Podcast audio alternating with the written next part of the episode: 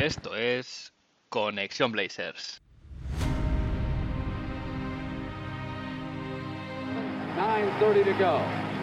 Walton on the line. Oh, he got it in! Bill Walton got it in! Quartzik and Gross. What a sequence for the Blazers! Nice play by Kersey. It's a three on one. Wexler, yes, and it counts. A facial served up by Clyde Drexler. Anderson drops it in. Sabonis got the bump and a foul. Arvidas Sabonis. Back to Roy, open three, got it! One point game! Hughes got to get it in. Aldridge for the win. Yes! Yes! He's done it again. Long range three, and it's good! At the buzzer! Damian Lillard! Are you?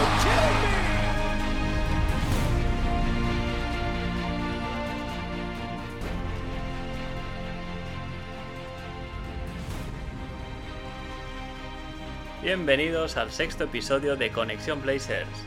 Soy Héctor Álvarez y toca mirar Oregón para traerte una dosis de todo lo que necesitas saber sobre el equipo y en menos de una hora, un rato que se te hará corto. Hoy, hoy es un episodio diferente, un episodio triste, porque la temporada de los Blazers ha llegado a su fin y ha sucedido antes de lo que todos hubiésemos querido. El equipo consiguió el cruce en playoff que quería, los jugadores llegaron sanos y en forma al tramo final, Dame se ha dejado la vida en esta serie y aún así no ha sido suficiente.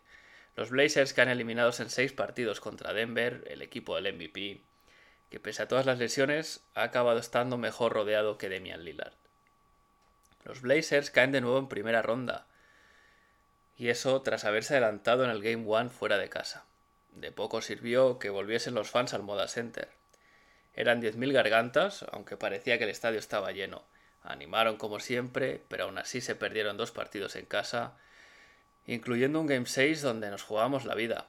Había un precedente no muy lejano en 2019, en que los Blazers también llegaron contra Denver 3-2 abajo en un, en un game de win or go home en casa, pero esta vez no se pudo repetir la gesta.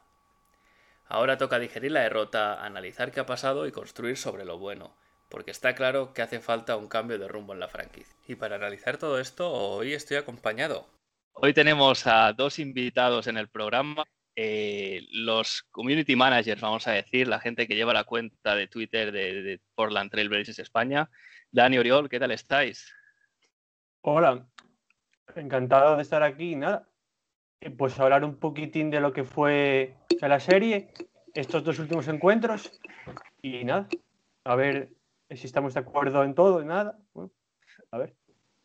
Pues muy buenas, Héctor, encantado y nada, a ver estos dos últimos partidos de playoff que han sido el resultado que hemos, que hemos querido, pero bueno, analizar un poco cómo ha ido la temporada y lo que puede venir. Sí, ha sido, hemos sufrido un poco, ¿eh? es que no se puede ser de este equipo sin sufrir. ¿Cómo, cómo, cómo os hacéis de, de antes de empezar, ¿eh? cómo os hacéis de, de, Portland? Porque claro, no son los Lakers o Boston, ¿no? Siempre está un poco allá arriba. Es un poco un equipo que no, no, no le vemos ganar, ¿no? Se quedan siempre ahí, entonces. Tira tú, Daniel. Yo es que empecé, pues empecé en la época de que empezaban a, a molar mucho los Warriors, ¿no? Con Curry, con Clay, 2015, 2014. Y me acuerdo que una temporada, no sé si fue 2014, 2015, por ahí, que los Warriors pues, venían de, de ganar muchos partidos y tal, y de, de, jugar muy bien. Y me acuerdo que Portland les ganó dos partidos seguidos. Y como me empecé a interesar y digo, a ver quiénes son estos, ¿no? Lillard, McCollum, tal. Y bueno, pues de ahí un poco empecé a seguirlos y poco a poco me fueron gustando la filosofía del equipo, la ciudad y todo. Y no sé, y me empecé a aficionar y hasta ahora. Pues yo no. Eh, eh, pues yo es un poquitín complicado eh, porque yo no entré en la franquicia eh, por el equipo. Entré en la franquicia eh, por el estado y por la ciudad. Yo mi primer equipo, por así decirlo, que no, no es realmente mi primer equipo, fueron Indiana Pacers. Pero no me sentía pues identificado con la franquicia, con la ciudad, con los ideales de, de, la afición. Entonces ya busqué pues un equipo con el que me sintiera pues más identificado, ¿o no? política, jugadores, ciudad. Y pues eso, pues lo encontré en Portland. Y pues a raíz de ahí, pues soy tanto de Portland como de mi equipo de fútbol. O sea, es un poquitín, no sé, pues eso, básicamente. Ya, y ahora ya de Portland ya para siempre. Una vez empieza esto, sí, sí, sí, esto ya es, hasta, es hasta el final. ¿eh? conseguiremos ver algún anillo, espero, eh, pero esto ya es hasta el final. Y es una pena porque aquí tres aficionados eh, de, este equipo que los dos últimos partidos no hemos hecho más que sufrir, yo creo. Eh, el quinto nos tuvo ahí hasta el final, el sexto fue, yo creo que antes ya vimos que, que se nos escapaba. Pero bueno, vamos a hablar del, vamos a hablar del quinto primero. ¿Qué os pareció, no? Un poco Lilar contra el mundo y nos quedamos ahí, nos quedamos ahí. Yo el quinto lo puedo decir menos porque lo vi, lo vi repetido. O sea, no, lo, no me pude levantar a las cuatro y media para verlo, pero bueno, fue a las tres creo, pero no me pude levantar porque por tema de exámenes y tal. Y me lo vi repetido, pero sin saber el resultado. Entonces estaba ahí por la mañana con toda la atención diciendo, a ver, a ver, a ver, porque me habían dicho que el partido era muy bueno y al fin sí era muy bueno, pero con mal resultado para nosotros. Pues yo, sinceramente. Ah. Adelante, Yo, sinceramente, en casi todos los partidos, excepto el que fue de sábado a las 10, si no me equivoco, eh, los veo todos en diferido, eh, sin saber el resultado y sin saber nada. Y la verdad es que yo, eh, pues ya veía por dónde iba a ir el, el encuentro. Damian eh, tirándoselas todas, todas, todas y todas, y como que el resto del equipo eh, no le estaba acompañando. Es decir, eh, si tú pues esperas que para ganar un partido en playoff tu jugador estrella haga todo lo que hizo el solo, eh, pues es imposible. Eh, porque yo creo que necesitas eh, pues a McCollum, a Nurkic, no estuvieron. Entonces es como decir, vale, sí, todo, pues, todo esto, ¿para qué se hizo? Para nada. Sí, la, para nada. la verdad es que fue, fue una pena, estuvo muy solo. a ver, al final Lilar hizo uno de los mejores partidos de la historia de los playoffs porque, claro, 55 puntos, 10 asistencias, 12 de 17 en triples, eh, ¿qué más quieres, no? Eh, él hizo todo lo que pudo, no fue suficiente y yo estoy de acuerdo en lo que dices. Eh, faltó que alguien estuviese, le acompañase un poquito más. a mí me supo mal que Covington, que estaba jugando bien, fallase esos mates al final, hmm. especialmente el segundo, que, hostia, con ese mate nos, yo creo que hubiésemos cerrado el partido bien y, se escapa porque es, una, es un tío jugando y, el resto casi mirando, ¿no? Que no, estuvieron enchufados en ningún momento. Sí, un triple que falla McCollum, me acuerdo, en la segunda prórroga cuando íbamos dos arriba, creo. Que también, claro, hubiera habernos puesto cinco arriba, pues hubiera sido muy importante. No entró y, a la siguiente jugada ya, pues, no sé si fue Jokic o Michael Porter que nos hundió. Sí. pero si te das cuenta, en el anterior eh, partido, si no llega a ser eh, por la extraordinaria exhibición de Powell, el resultado más o menos pues estaría ahí. Un jugador eh, que se sale y el resto de los compañeros no estuvo apoyando al jugador que ese día pues estaba bien. Entonces yo creo que es más, más la repetición del partido anterior, solo que con los Nuggets metiendo más o menos lo esperable, que tan mal partido de, del equipo. Sí, eh, bueno, es que eh, yo creo que tienes razón en el sentido de que no ha habido ningún partido en que todos estén a tope, ¿no? Porque sí que es verdad que el cuarto Powell estuvo muy bien, Nurkic estuvo muy bien, yo creo también, pero claro, Damian estuvo ahí, Lillard estuvo más flojo y, eh, y, en el quinto pues fue él solo y el resto, el resto nada, ¿no? Sobre todo eh, sabe mal el tema de Nurkic y las faltas, que, que, lo sabíamos, lo habían expulsado ya dos partidos y llega el partido que, que te juegas la vida, ¿no? Y, y, se carga de faltas en la segunda parte de manera además algunas eh, ¿no? Casi yo diría. Hmm. Pues al igual que hoy, básicamente. Sí, exacto.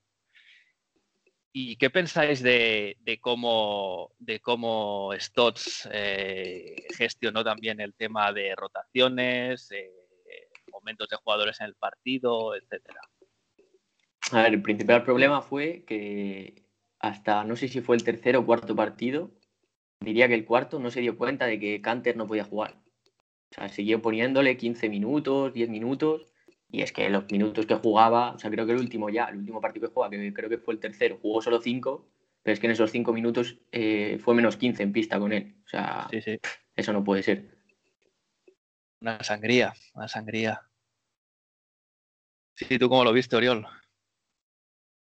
Pues, a ver, es que yo no lo entiendo. Eh, porque, a ver, eh, cuando fue el inicio de la temporada, eh, eh, pues se decía que teníamos la plantilla más amplia de los últimos años, con más opciones, con muchas más, con, no sé, con, más el, opciones, con sí, la ¿no? rotación más amplia. Sí. Y nos encontramos con que los playoffs solo sale Anferni Simmons para dar un poquitín eh, pues el, el, descanso a CJ y a. Luego, Carmelo Anthony para hacer el rol de el tirador eh, que no tenemos en esa posición. Y luego nada más. Canter eh, que te salía y que te pues hacía polvo en defensa. Y luego, exceptuando en el partido 3, que ya metió a. Se me fue el nombre. A Holly Jefferson. En 10 minutos. Que ahí se vio un poco que, bueno, bien. Pero es que eh, tampoco eh, se vio a más jugadores. A Nasir, Sí. eh, por ejemplo, que no Sí, se le vio nada en. Yo también eché mucho de menos a Nasir o a John. No. en Sí, John Junior yo no lo entiendo, porque, o sea, jugó toda la temporada, o sea, absolutamente toda, muchos, casi todos los partidos como titular y no lo hizo nada mal. O sea, en transición es muy bueno, defiende bien, tira de tres. Sí, yo, yo creo que John Jr. no es un tirador y, a Stotts le gusta, le gusta poner en la esquina y a ver, aunque no tiró mal del todo, eh, es el mejor año de su carrera tirando, de hecho, pero no es un tirador eh, el, el más fiable, pero bueno, tenía otras opciones, ¿no? Lo que tú dices, ataca en transición, te puede, es de los pocos que te puede tirar una lium, ¿no? Y la caza y la hunde. Sí, yo también eché eso un poco de menos y, y en el quinto cuando vi que en la prórroga volvía a salir Canter, eh, casi, Sí. a mí casi me da en ese momento un, un parraque viendo el partido y de hecho eh, lo tuvo que sacar porque se fueron de nueve enseguida y, y- y es un poco lo que decías, ¿no? ¿Por qué otra vez has tardado tanto? Sabes que no funciona y vale que Nurkic está fuera, pues saca, saca otro, jugamos en small ball y lo que tenga que ser, ¿no? Pero algo nuevo que, sabe, que no sabes si funcionará, pero sabes lo que ya no funciona, ¿no? Sí, si no quieres poner a John Jr. de, o sea, como pivot, porque eso lo entiendo, que no ponga a jugar contra, contra Jokic, pero joder, o sea, tienes a Michael Porter, que es- le puede defender perfectamente eh, John Jr., porque es que esto es, el último partido le defendió Lillard prácticamente, que le sacará, no sé, 15 centímetros, o Sí, sí. 10, o... pff, Por ahí, no sí. puede ser. Por ahí, sí. Porter Jr. hace 2.08, me parece, y Lilar 1.93, o sea que ahí lo has clavado, 15. Me parece que estaba por ahí el tema.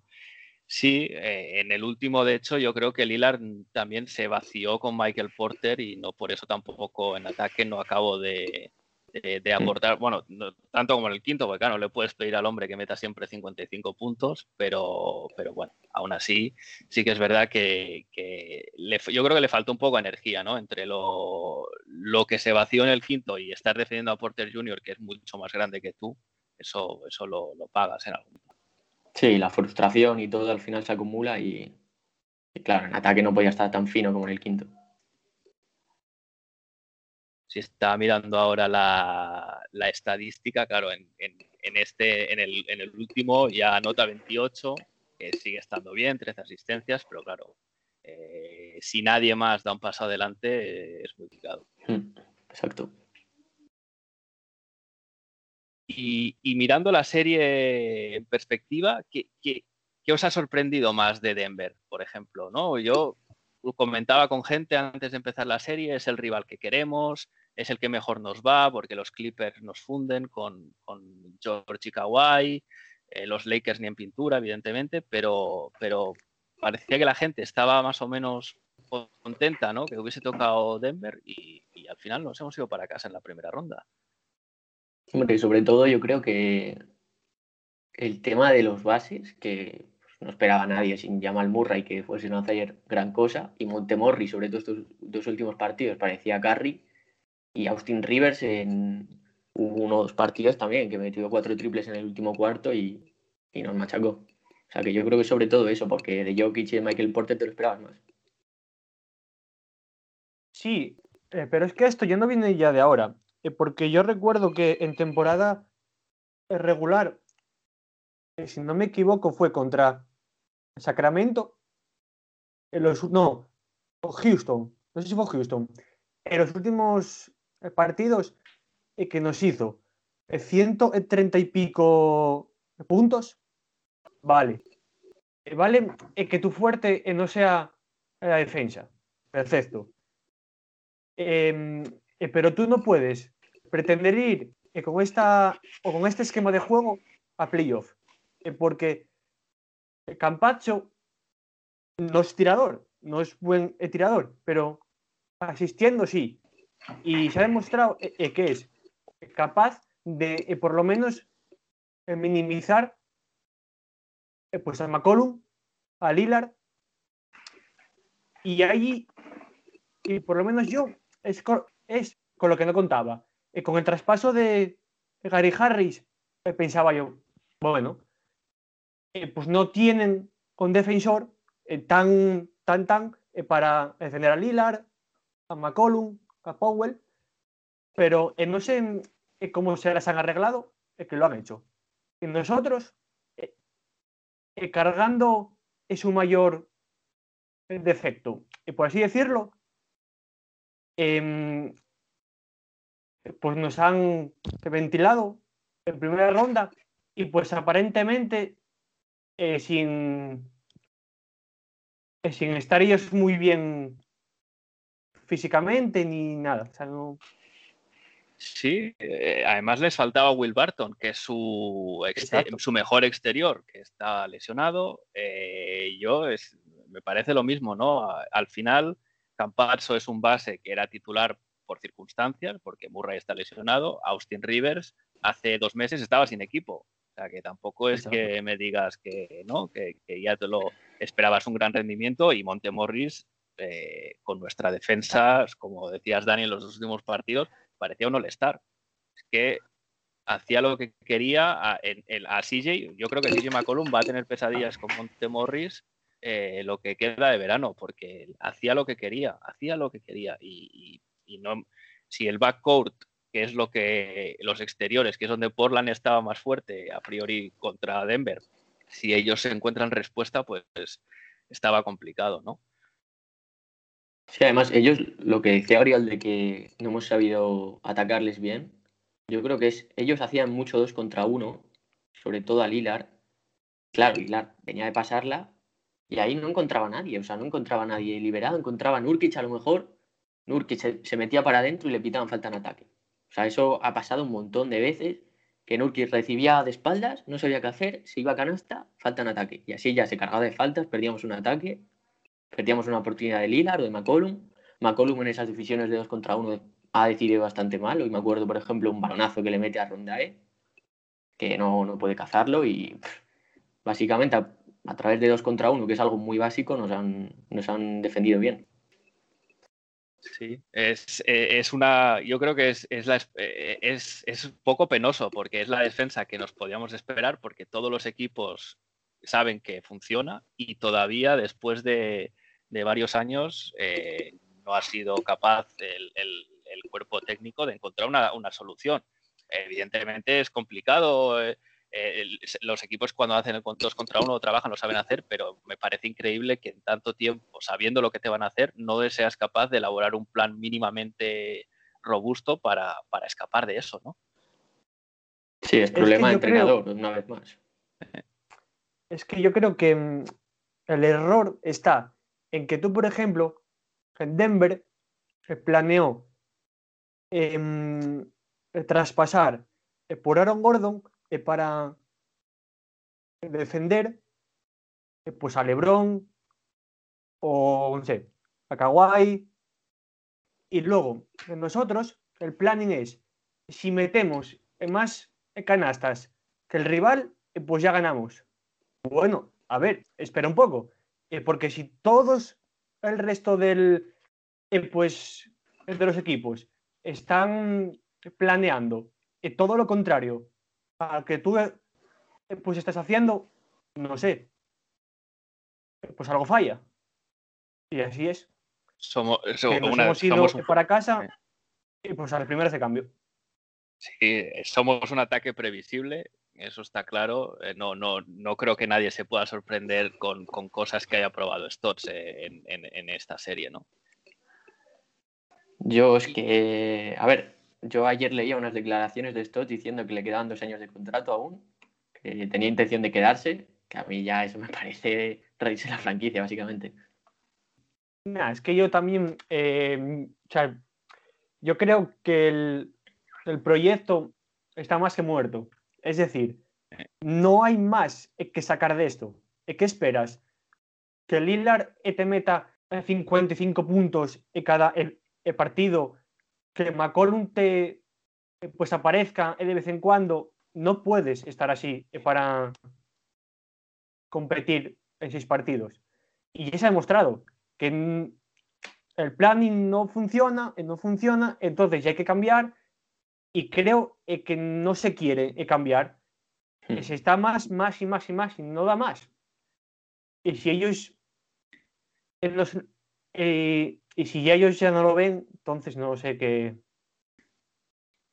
Yo, yo quiero pensar que esto va a servir para que alguien eh, tome, tome decisiones arriba, ¿no? En los despachos, porque al final, si, si hubiésemos pasado de serie un poco a, a trancas y barrancas, a lo mejor esto se podía haber ganado un poco más de crédito, ¿no? Yo creo que después de toda la inversión que se ha hecho este año, ¿no? Lo comentabais antes, ha- han venido Powell, ha venido Covington, se ha firmado a Derrick Jones Jr., eh, se ha traído un montón de jugadores y, lo que se suponía la mejor plantilla ha fracasado, porque vamos a decirlo, es, es- es un fracaso.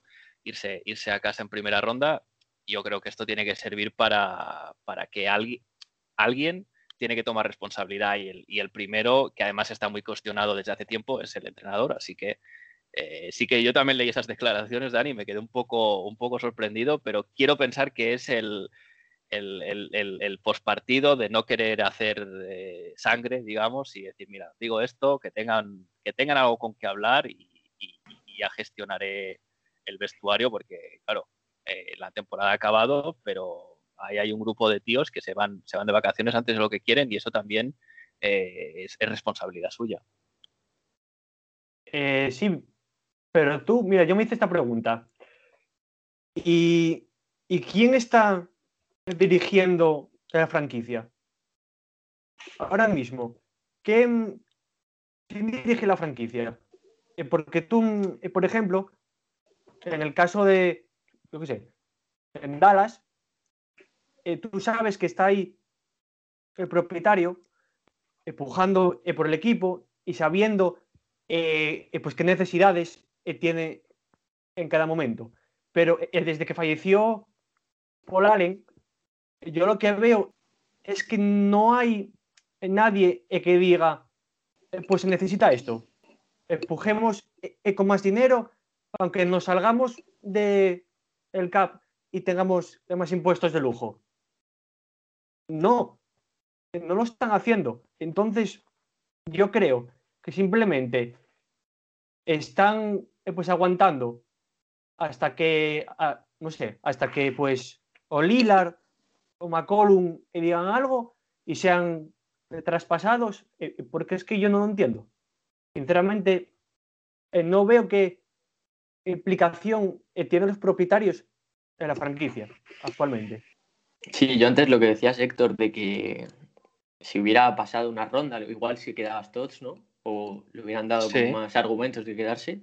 Claro, es que imagínate, pasas una ronda, te enfrentas a los Suns, unos Suns que probablemente estén sin Chris Paul o están muy mal porque está, está mal del hombro. Imagínate que a los Suns les puedes ganar porque al final, sí, Devin Booker es muy bueno tienen pues, muy buenos complementos, pero si Lillard te mete 40 puntos por partido y McCollum 25, al final les puedes ganar, aunque sean un séptimo. Pasas a finales de conferencia y ya das más motivos para que se quede Stott. O sea que, bueno, hay que ver lo bueno de que se haya eliminado tan pronto, de que pueda haber un cambio, ¿no? Sí, eh, eh, la, has clavado, yo creo. Y es una cosa que os quería preguntar, ¿no? ¿Qué hay de positivo de, esta eliminación? Eh, yo veo, Dani, que te quedas un poco con eso, ¿no? De que si te vas a casa pronto, pues algo tiene que cambiar. ¿Tú cómo lo ves, Oriol? ¿Qué, podemos sacar de pues positivo de todo esto? De positivo, pues que se puede pues empezar un proyecto eh, no de cero, eh, porque de cero no, eh, porque tenemos mimbres para no estar de cero, pero en la necesidad de, traspasar. De traspasar sí o sí. Sí, yo creo que, que, hay dos cosas, ¿no? La primera es que se ha visto que Stotts su tiempo en Portland se ha acabado, porque además, si siguiese, yo creo que es que el, estadio sería una bomba de relojería cada partido la temporada que viene, porque nadie le quiere ya. Y luego, lo que decíais, el, el, dúo Lillard-McCollum no da más de sí, y evidentemente, si hay que traspasar a uno de los dos, ya sabemos que el que se va a ir fuera es, es CJ McCollum. Entonces, a ver si, si, si con, con, este, con esta estampada que nos hemos dado, pues que, los despachos, la front office, diga, bueno, pues hay que cambiar. Tenemos a los tres, cuatro tíos con los que queremos construir el equipo a futuro, pero el resto hay que darle, hay que darle bastantes vueltas. Incluso Nurkic. Porque Nurkic sí. que cobra 10 millones, que es poco para un pivot como Nurkic, pero es que si, si no, o sea, antes he estado viéndolo, que no, no, lo he visto, sabes, de memoria, pero creo que con Nurkic no hemos pasado ni una eliminatoria. Creo. Eh, puede ser, porque el, claro, el año de las finales de conferencia estaba lesionado, el anterior nos fuimos a casa en primera ronda. Sí, es posible, es verdad, porque vino, sí, creo que sí, creo que tienes razón. El año, anterior fue los Pelicans, nos enviaron, nos barrieron en primera ronda. Que todavía, Solo con Canter, que es curioso. Eh, sí, no sé. Yo a mí Nurkic me gusta mucho. Creo que, creo que se ha visto que tiene problemas con Stotts, no se entienden bien. Eh, algún momento durante la temporada Stotts decía en rueda de prensa que si Nurkic va un poco a su bola en defensa, Nurkic decía que si hay que ser más agresivo. Yo creo que los dos no, podían coexistir más. Y de hecho, no sé si os disteis cuenta que en el, en el sexto, en el último partido, eh, en una falta que le pitan cuando va a puntear a Jokic, le pide que, haga el challenge y Stotts lo mira como diciendo, nah, no me acabo de, de nah, no lo voy a hacer. Y, y, no era, bueno, la repetición al menos no parecía que le tocase. Sí, no parecía no parecía y, eso era una falta que, le ponías a Nurkic, tres tiros que le das a Jokic que sabes que los va a meter y luego además gastó el, challenge en una jugada fuera de banda un poco, un poco más absurda, ¿no? Entonces yo creo que ellos dos no se entienden, así que eh, a lo mejor Nurkic con otro entrenador podría funcionar, no lo sé, eso lo tendrán que decir el GM y la front office. Yo el problema que le veo a Nurkic es que en defensa no, o sea, no me termina de convencer, porque en ataque sí me parece muy bueno, organiza muy bien, da buenos pases, postea bien, o sea, en, ataque bien, pero en defensa no, no intimida, intimida poco. Y mejoraría mucho si tuviera un pivot suplente como, como Nerles Noel, por ejemplo, que mete muchos tapones, intimida bien, porque Canter no, evidentemente no hace eso. Canter en defensa es, es un tronco. Le pone la alfombra roja al que tenga delante a la canasta. Sí, bueno, eh, vienen cambios, eso está claro, vienen cambios porque de otra manera no se entendería. Y un poco para, ir ya cerrando, eh, chicos, como si cogemos la serie, ¿qué es lo que más, o sea, la mayor decepción que habéis tenido? Que, no es un jugador o lo que sea, ¿no? Algo que hayas dicho, hostia, esto no me esperaba que, que fuese tan mal o que haya rendido tan mal y mira lo que ha pasado.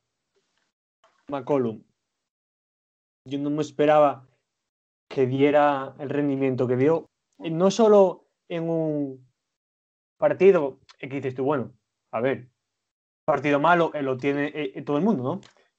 Pero mm, en general no sé, eh, no me esperaba tan, tan bajo rendimiento de él, no me lo esperaba. Yo, a ver, McCollum no puedo decirlo porque me encanta, o sea, mi jugador favorito, y no soy objetivo con él. O sea, evidentemente no lo ha hecho bien. Y, o sea, no hay más que ver el partido de hoy, que ha fallado dos o tres bandejas que, que hace un año no fallaba en minutos finales, y el tiro que, su tiro que era tras bote de media distancia, que ese no fallaba nunca. Ahora, lo está, lo está intentando menos, está intentando menos ese tiro y lo está fallando más. O sea, yo creo que es un problema de confianza, o sea, el talento no lo ha perdido pero a mí, o sea, sé que Oriol le gusta más y le defiende más, pero a mí Powell no me ha gustado nada. O sea, hizo el partido, el Game 4 creo que es. Sí, el, Game 4 lo hizo. Sí. sí, ese lo hizo muy bien, pero es que ayer tiene dos triples solo a final de partido que cuando íbamos más o menos empate y los falla, falla una bandeja, o sea, no sé, no... En los momentos clutch, que tanto tenía, por ejemplo, Ari Trent, que es un jugador más clutch, pues ahí no, no está bien y por eso. Y en defensa, a ver, tampoco le culpo a él, porque en muchos, o sea, en prácticamente todos los partidos está defendiendo a Michael Porter, que no la defendió bien, pero eso tampoco es tan culpa suya, es más culpa de Stotts. Sí, eh, yo creo que Powell, no sé si lo habéis visto, lo he visto como un poco frío, no sé cómo decir, como es poco expresivo, ¿no? No, no, pero como que poco no acaba de estar, sí, algo así, ¿no? Que no acaba de estar, excepto en el cuarto, que sí que se salió y, y lo veías como contento en la pista, no, es como que no acaba de estar, no sé si implicado o, metido mentalmente a tope. A lo mejor él es así, ¿eh? y es la impresión que nos da, pero yo lo veía y sí que pensaba eso. Eh, de todas maneras, yo tengo que estar aquí con Oriol. Para mí, CJ ha sido, ha sido la decepción porque yo venía, ¿no? Siempre dices, venía mirando las estadísticas y CJ es un tío que en los playoffs siempre lo hace mejor que en la temporada regular, ¿no? Y, este año ha sido al revés. Este año, en temporada regular, estaba promediando 23 eh, puntos, 20 en playoff, tiraba un 44%, eh, un 46%, perdona, en playoff 44, y el resto de años es, totalmente al revés. Es un tío que se crece en los playoffs, que nos salvó el culo eh, con Denver hace dos años en ese Game 7 que hizo lo que quiso, y esta vez no sé qué ha pasado con, con CJ, pero...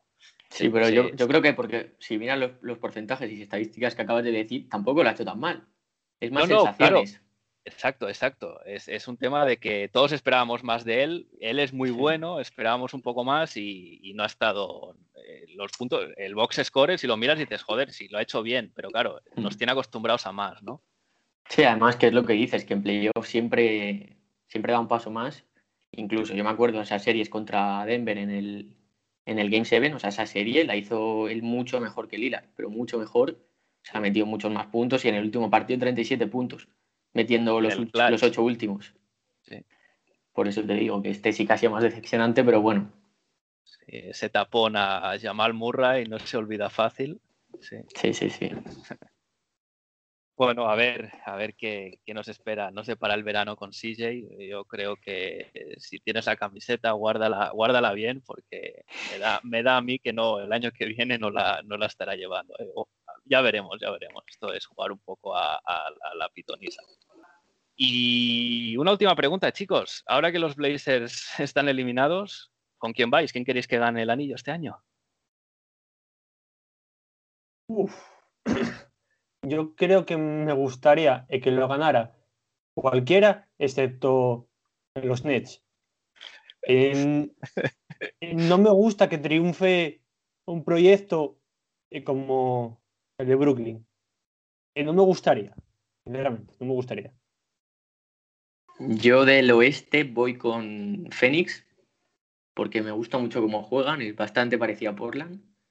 Y aunque Chris Paul no me guste mucho, Booker está haciendo unos, unos playoffs increíbles además han cargado a los Lakers, que ya tienen mucho mérito. Y del este, del este realmente no hay nadie que me encante, pero yo creo que iría con, con los Bucks, porque les veo un equipo muy sólido tienen muy buena rotación y mucho más completos que el año pasado.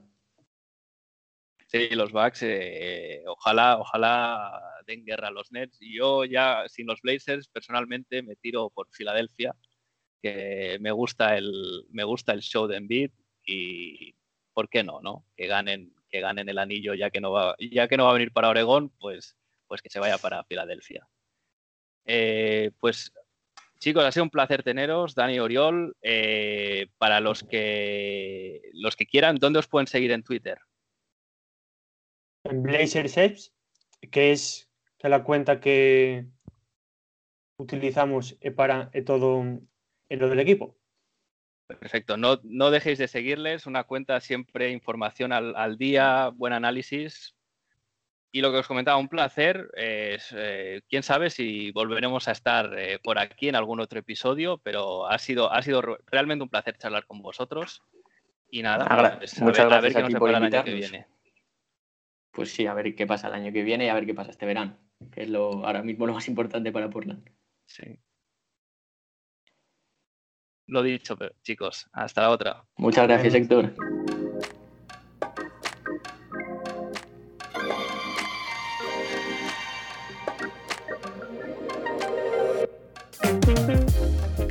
Y se acabó la aventura de los Blazers en playoff, pero toca quedarse con lo bueno. Vamos a ver quién ha sido el mejor de la semana. Nos vamos a Dame Time. Ladies and gentlemen, it's Damian Lillard. Nine tenths left. A three wins the series. It's Lillard. He got the shot off. Lillard, yes! Lillard for the win. Yes!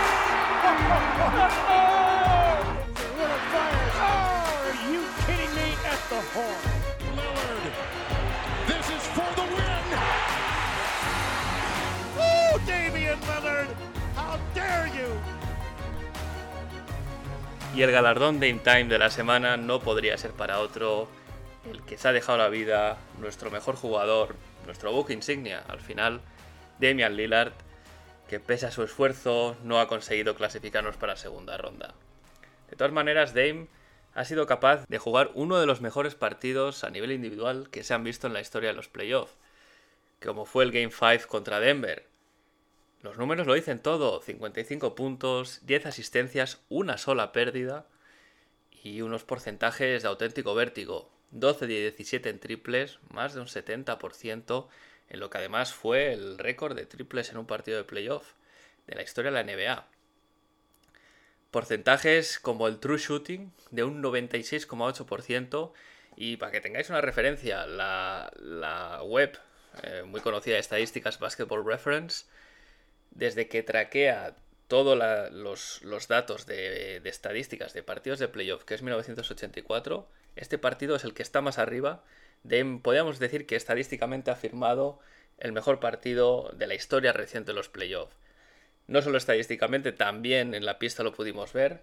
Nos emocionó, nos dio esperanza empatando el partido, levantando un menos 9 en la primera prórroga con menos de dos minutos por jugar Incluso nos llegó a poner por delante la segunda prórroga, pero también al final se acaba la gasolina. Dame, espero que... Una pena que, este, que esta gran performance no sirviese para ganar, pero espero que te dé fuerza para la próxima temporada, para volver más fuerte y cosechar los éxitos que tanto tú como el equipo os merecéis. Desde aquí, felicidades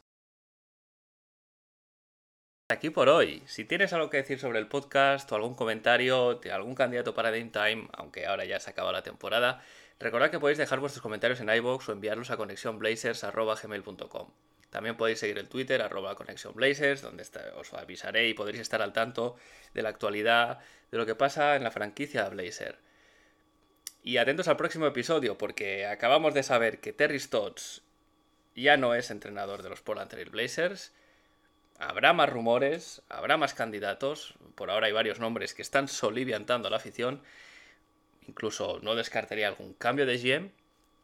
En fin, lo cubriré en el próximo episodio, que será una catarsis para recuperar la ilusión perdida de cara a la próxima temporada.